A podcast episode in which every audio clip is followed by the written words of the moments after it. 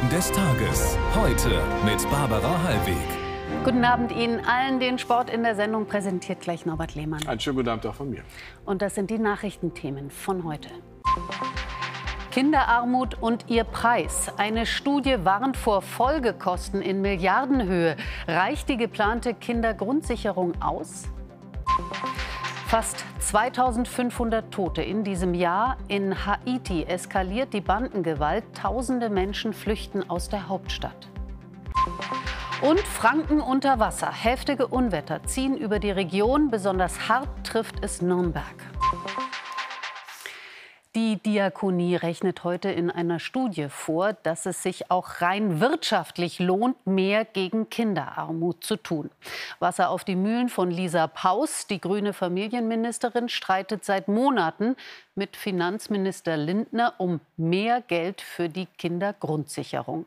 Das belastet zunehmend das Regierungsbündnis. Aus Berlin Bernd Bentin. Erpressung. Das wirft die FDP der Familienministerin vor. Lisa Paus blockiere andere Vorhaben, ohne ihre Kindergrundsicherung überhaupt durchzurechnen. Heute der Konter. Das Konzept sei fertig und Paus brauche dafür sicher mehr Geld. Der Bundeskanzler hat deutlich gemacht, dass die Kindergrundsicherung nicht nur sicherstellen sollen, dass alle, die Anspruch auf staatliche Unterstützung haben, diese auch erhalten, sondern dass die Kindergrundsicherung auch Leistungsverbesserungen enthält. Die Kindergrundsicherung soll Leistungen wie das Elterngeld und Zusatzbeträge zusammenfassen, außerdem den Bezug vereinfachen. Die grüne Familienministerin will auch Milliarden für weitere Leistungsverbesserungen. Die FDP lehnt das ab, auch nach dem Auftritt von Paus heute. Die Leistungen müssen einfach und digital abrufbar sein. Das ist der zentrale Punkt. Äh, einfach nur Leistung auszuweiten wäre mir zu wenig und bekämpft auch keine Kinderarmut in Deutschland. Im Kabinett am Mittwoch blockierte Paus ein Vorhaben von Christian Lindner. Sie brauche vorher Klarheit über die Kindergrundsicherung. Der Bundeskanzler konnte den Eklat nicht abwenden. Die Opposition attestiert Führungsschwäche. Scholz aber lobt heute sein Krisenmanagement. Da habe ich äh, sehr dafür gesorgt, dass es äh, einen großen Fortschritt gibt. Und wie ich schon bei verschiedenen Gelegenheiten gesagt habe, wir sind mit 99 äh, Prozent, vielleicht sind es nur 98, je nachdem, was man zählt, fertig. Den Rest schaffen wir auch noch. Wie viel Geld genau sie braucht, das sagt Paus auch heute nicht. Ihr Papier dazu sei zwar da, aber vertraulich. Nachfragen der Presse waren nicht zugelassen. Schon wieder kabbelt sich die Koalition. Theo Koll in Berlin. Was ist das Besondere an dieser Auseinandersetzung? Also es gibt das offensichtlich Besondere und darunter verborgen gleich noch mindestens zwei weitere Konflikte. An der Oberfläche ist es ja der sehr ungewöhnliche Vorgang einer Geiselhaft. Also eine Ministerin, Frau Paus, hält das Gesetz eines Kollegen Lindner auf und will nur zustimmen, wenn ihr eigenes Gesetz durchgeht. Und das ganze Verfahren spielt sich dann laut polternd auf offener politischer Bühne ab. Das ist für eine Regierung, die gerade aus den Ferien zurückkommt, zudem mit der Kanzleransage künftig weniger laut zu streiten, ein denkbar schlechter Neustart. Dreierbeziehungen sind ja bekanntermaßen im Leben schwierig und die Politik macht da offensichtlich keine Ausnahme. Und zusätzlich öffnen sich jetzt weitere Risse, sowohl innerhalb der Grünen, denn Habeck und der Realo-Flügel hatten Lindner schon Zustimmung signalisiert und stehen jetzt machtloser da als vorher und auch der Kanzler, dem eine Mehrheit der Menschen Führungsschwäche bescheinigt, bekommt zunehmend Gegenwind aus der eigenen Partei, die mehr will als immer nur leise vermitteln. Die Listen jedenfalls mit den kommenden Konflikten für die zweite Halbzeit der Ampel, die sind längst geschrieben. Die Einschätzung von Theo Koll aus Berlin. Vielen Dank. Gerne. Was es den Staat kostet, wenn er nicht in seine Kinder investiert, zeigt, wie erwähnt, eine Studie des Deutschen Instituts für Wirtschaftsforschung im Auftrag der Diakonie. Danach liegen die Folgekosten von Kinderarmut bei bis zu 120 Milliarden Euro pro Jahr. Der Grund? Von Armut betroffene Kinder haben schlechtere Berufsperspektiven, sie haben ein höheres Risiko, krank oder arbeitslos zu werden und sie sind stärker abhängig von staatlichen Leistungen. Martin Niesen berichtet. Ein Urlaubstag für die, die sich keinen Urlaub leisten können. In der Arche in Hamburg-Harburg haben sie einen Parcours mit Geschicklichkeitsspielen aufgebaut. Mehr als 50 Kinder sind in die Tagesstätte des Kinder- und Jugendwerks gekommen. Auch beim kostenlosen Mittagessen bleibt kein Platz leer. Ganz wichtig ist heute die Lebensmittelausgabe. Die Lebensmittel sind zu teuer geworden. Man spart an Bildung. Das ist eigentlich das ganz Schlimme. Kinderarmut und die Folgen hat das Deutsche Institut für Wirtschaftsforschung nun im Auftrag der Diakonie untersucht. Ergebnis, alle bisher gemachten Vorschläge zur Kindergrundsicherung reichen nicht. Notwendig wären mindestens 20 Milliarden Euro. Das ist nur ein Bruchteil der Summe, die Staat und Steuerzahler heute schon schultern müssen, weil wir Kinderarmut eben nicht energisch bekämpfen, sondern uns damit abfinden, dass sie sich verfestigt. Wir nehmen also lieber die enormen Folgekosten in Kauf. Höhere Belastungen für Gesundheits- und Sozialsysteme sowie geringere wirtschaftliche Aktivität und Produktivität kosten demnach schon jetzt bis zu 120 Milliarden Euro im Jahr. Das Zweite, was wichtig ist zu betonen, ist, dass auch für die Gesellschaft als Ganzes der Nutzen einer effektiven Kindergrundsicherung und von Investitionen in Menschen einen enormen Nutzen hat. Und das gilt kaum mehr als heute in Zeiten des Fachkräftemangels. Das Potenzial von Kindern stärker fördern und nutzen, das fordern sie auch in der Arche. Das ist die einzige Ressource, die wir in Deutschland haben. Wir müssen uns um unsere Kinder kümmern, dann werden sie es uns später tausendfach zurückzahlen, indem sie arbeiten und Steuern bezahlen. An den Kindern geht der politische Zwist indes vorbei. Mit bei den Spielen gewonnenen Chips können sie Stifte, Bücher oder Spiele kaufen. Dinge, die sie sich sonst nicht leisten können. Wir haben es gehört, seit dieser Woche ist die Bundesregierung aus der Sommerpause zurück und es gab direkt neuen Knatsch. Das kommt nicht gut an. Matthias Vornow ist hier mit dem neuen Politbarometer. Guten wie Abend. schneidet, guten Abend, wie schneidet die Regierung da ab? Na, die meisten haben den Eindruck, es geht nicht so recht voran und entsprechend negativ ist die Bewertung.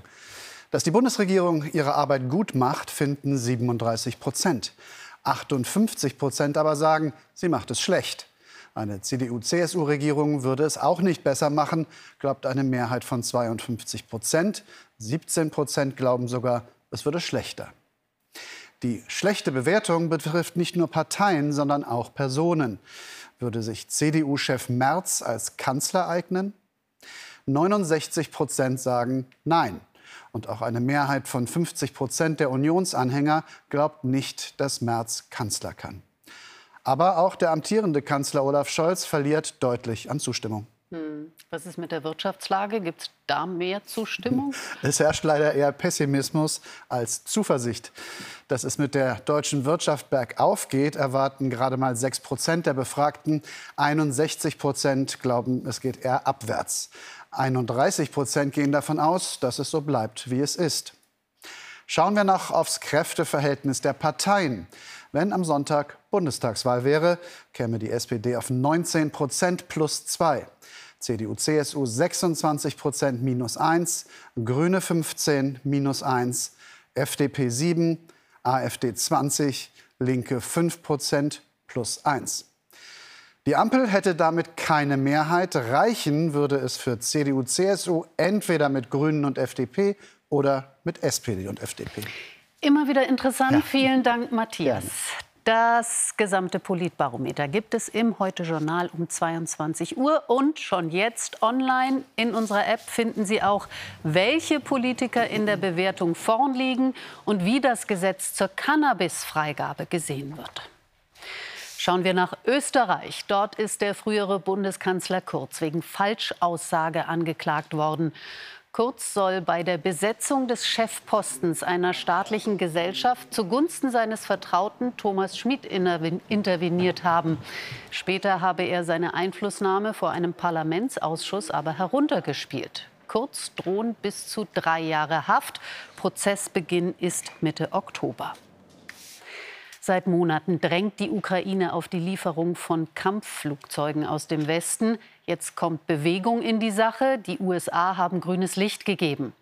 Somit können die Niederlande und Dänemark, wie angekündigt, F-16-Jets liefern. Dem musste Washington zustimmen, da es sich um ein Waffensystem aus den USA handelt. Ukrainische Piloten sollen jetzt an der F-16 ausgebildet werden, damit sie Anfang nächsten Jahres einsatzfähig sind. Es ist ein Treffen, das die US-Regierung jetzt schon als historisch bezeichnet. US-Präsident Biden empfängt Japans Regierungschef Kishida und den südkoreanischen Präsidenten Yoon zu einem Gipfel in Camp David. Bei dem Treffen auf dem Landsitz des US-Präsidenten wollen sich die drei Länder enger in Sicherheitsfragen abstimmen, angesichts zunehmender Spannungen im Asien-Pazifik-Raum. Es handelt sich um das erste eigenständige Gipfeltreffen zwischen den USA, Japan und Südkorea. Emma Thewissen in Washington, was haben die USA da vor? Alle drei Anführer haben das hier vorhin als historisch bezeichnet. Ich glaube, das passt. Hier entsteht ein neues Dreierbündnis, eine Allianz vergleichbar mit der NATO, ohne eine gegenseitige Beistandsverpflichtung, aber mit allem darunter. Zum Beispiel eine enge militärische und geheimdienstliche Zusammenarbeit, eine trilaterale Hotline, eine Verpflichtung zur gegenseitigen engen Abstimmung im Konfliktfall. Und das Ganze wird so institutionalisiert, dass es auch nicht einfach wieder zurückgedreht werden kann, wenn sich die politischen Verhältnisse in einem der Länder verändern. Und in einem nächsten Schritt wäre vorstellbar, dass Japan und Südkorea ihre Raketenabwehrsysteme miteinander verbinden. Das ist besonders bemerkenswert angesichts der Verwerfungen, die es ja über viele Jahrzehnte zwischen Südkorea und der ehemaligen Besatzungsmacht Japan aus historischen Gründen gegeben hat. Man will offenbar ein gemeinsames, starkes militärisches und politisches Signal an China senden, wenn es die Sicherheitsinteressen eines der Bündnispartner beeinträchtigt im Indopazifik, muss es mit Reaktionen von allen dreien rechnen. Dankeschön nach Washington. Emma T. Wissen. Es gibt solche und solche Jahrestage. Dem Iran steht ein brisanter bevor. Am 16. September vergangenen Jahres starb Mascha Amini in Haft, festgenommen, weil sie angeblich gegen die islamische Kleiderordnung verstoßen hatte.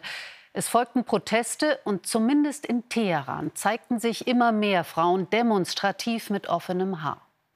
Dagegen will das Regime jetzt hart durchgreifen. Alexander Pohl berichtet. Die große Mossala-Moschee befindet sich im Herzen Teherans. Das wöchentliche Freitagsgebet. Die meisten hier wünschen sich schärfere Kopftuchgesetze. Das Kopftuch ist eine Angelegenheit Gottes. Darüber sollten keine Menschen entscheiden. Irans Präsident Raisi gibt vor Angehörigen der Revolutionsgarden dieses Versprechen ab. Ich versichere Ihnen, das Abnehmen des Kopftuchs wird definitiv ein Ende haben. Machen Sie sich da keine Sorgen. Das Regime fürchtet ähnliche Aufstände wie nach dem Tod von Mahsa Amini, die nach ihrer Festnahme in Polizeigewahrsam starb. Und so berät das Parlament jetzt härtere Strafen gegen Frauen, die kein Kopftuch tragen. Das Strafmaß wird von Fall zu Fall unterschiedlich sein, aber es wird Frauen in allen Lebenslagen betreffen. Ob Frauen ohne Kopftuch die U-Bahn nutzen oder ins Kino gehen dürfen, wird bisher von Fall zu Fall entschieden. Durch die neuen Gesetze könnte das grundsätzlich verboten werden. Die Strafen, die für Frauen ohne Kopftuch diskutiert werden, sind weit härter als etwa für Betrug oder Drogenhandel. Es gibt viele Frauen und Männer, die sich gegen die geplanten Gesetze aussprechen. Wir werden das neue Gesetz, wenn es kommt, nicht akzeptieren, weil es das Gesetz einer Minderheit ist. Sie können das Gesetz verabschieden, aber für uns gibt es keinen Weg zurück. Bis die neuen Regeln tatsächlich in Kraft treten, könnten aber mehrere Monate vergehen. Nach Haiti. Viele Einwohner dort leben in bitterer Armut und leiden Hunger. Jetzt spitzt sich ein weiteres Problem zu, die Bandenkriminalität. Gangs sollen mittlerweile bis zu drei Viertel der Hauptstadt Port-au-Prince unter ihre Kontrolle gebracht haben. Sie terrorisieren die Einwohner, vergewaltigen und morden. Fast 2500 Tote zählte die UN seit Jahresbeginn. Tausende sind auf der Flucht. David Sauer berichtet. Was die Ganggewalt anrichtet, zeigt sich auf den Straßen von Haiti gerade täglich. Seit mehr als zwei Jahren halten kriminelle Banden das Land im Griff. Sie entführen, vergewaltigen, üben Selbstjustiz. Auf den Straßen gilt das Recht des Stärkeren. Gegen diese Herrschaft des Verbrechens gibt es immer wieder Proteste. Das Volk verlangt Schutz. Viele verlassen ihre Häuser und wenn sich die Lage verschlimmert, werden wir Unglücklichen die Opfer sein. Wir haben niemanden, wir kämpfen allein. Diese Unzufriedenheit tragen sie auf die Straßen gegen den Staat, der keine Autorität mehr hat. Die Polizei ist unterbesetzt und überfordert. In dieses Vakuum sind mit Macht die Gangs gestoßen.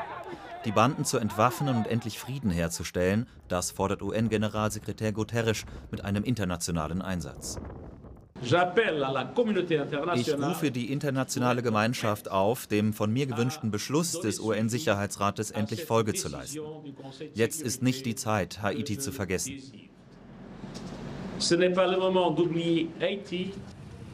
Die Kontrolle über die Viertel aufzugeben, daran denken die Gangs gar nicht. Einer der einflussreichsten Bandenchefs droht in drastischen Worten mit noch mehr Gewalt. Wenn sie in die Ghettos und Gemeinden kommen und anfangen zu schießen und zu massakrieren, werden wir Haitianer uns erheben und bis zum letzten Blutstropfen kämpfen. Die Versorgungslage in Haiti ist verheerend. Es fehlt am nötigsten. Medizin, Wasser, Nahrungsmittel. Die Hälfte der 11 Millionen Bewohner hungert und viele sind auf der Flucht.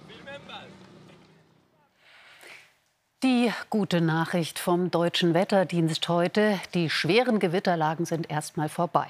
Gestern aber traf es den Süden und Osten noch mal heftig. Besonders schlimm war es in Franken. Petra Neubauer.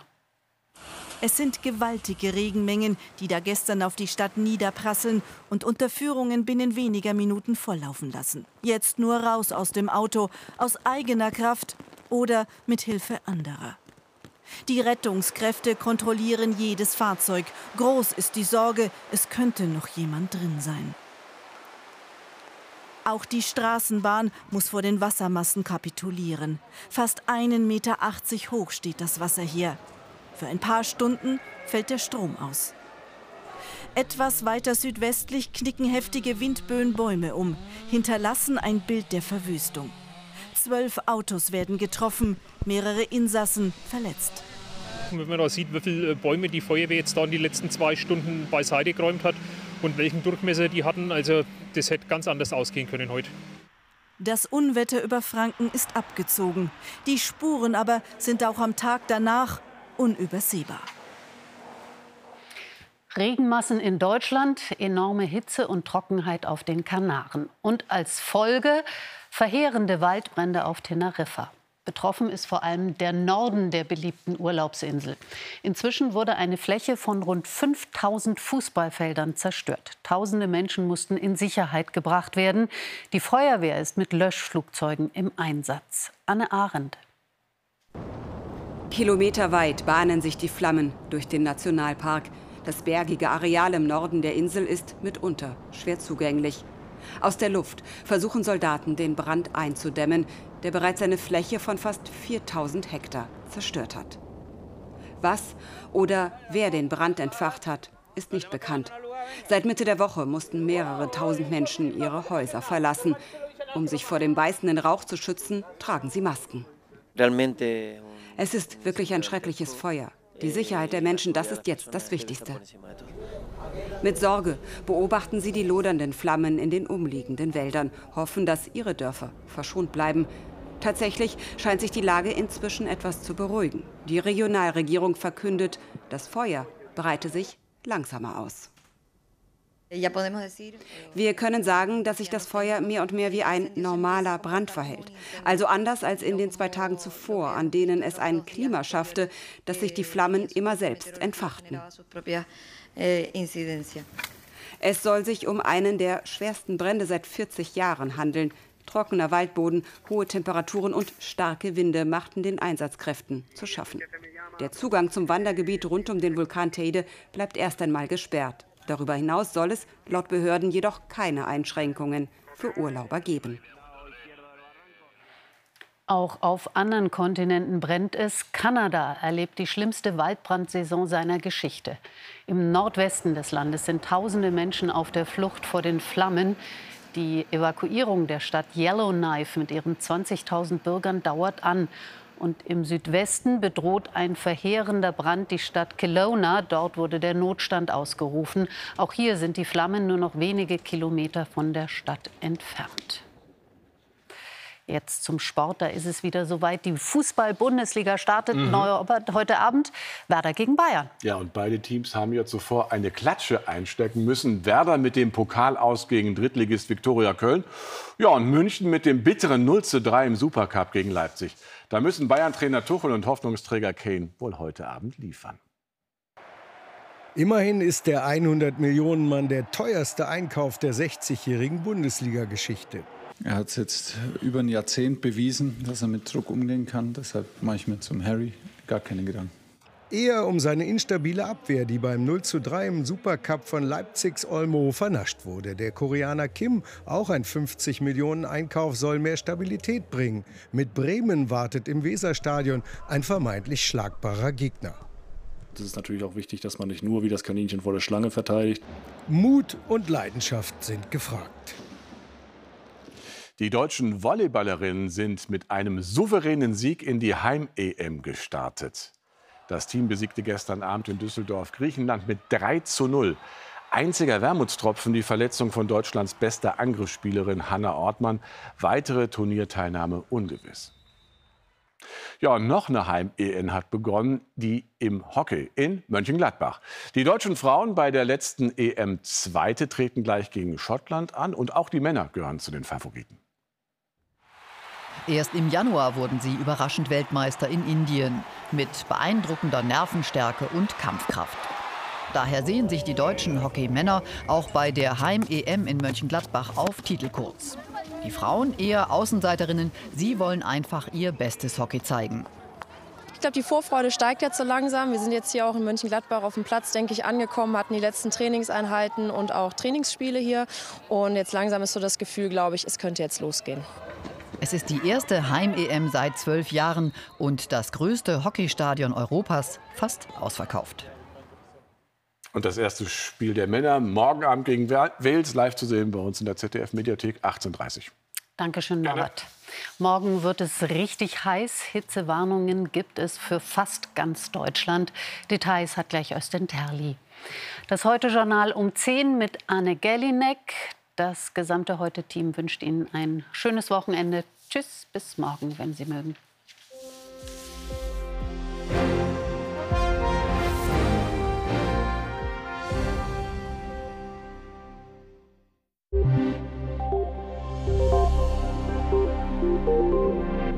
Schönen guten Abend und herzlich willkommen zum Wetter. In den nächsten Tagen bleibt es heiß. Es liegt hauptsächlich an dieser südwestlichen Strömung. Aber morgen erreicht uns noch eine Kaltfront und im Nordwesten gibt es dann einige Schauer und auch einzelne kräftigere Gewitter und dazu doch recht viele Wolken. In der Nacht ist es größtenteils trocken, teilweise bildet sich Nebel. Ganz im Norden sind einige Schauer dabei und am angenehmsten in dieser kommenden Nacht im Südosten bei 14 bis 15 Grad, angenehm kühl. Im Vergleich zum Westen 20 bis 22 Grad, per Definition eine tropische Nacht und in den Großstädten kühlt es kaum ab. Morgen dann im Nordwesten viele Wolken, dann Schauer und auch einzelne kräftige Gewitter. Sonst viel Sonnenschein und eine hohe bis teils extreme Hitzebelastung im Südwesten 35 Grad, angenehmer ganz im Nordwesten an der Nordsee bei 26 Grad. Ja, die Hitze bleibt 35 Grad in den nächsten Tagen immer wieder dabei und einzelne kräftige Schauer und Gewitter. Ja, und dann auch am Dienstag Gewitter vor allem im Westen. Und damit einen schönen Abend.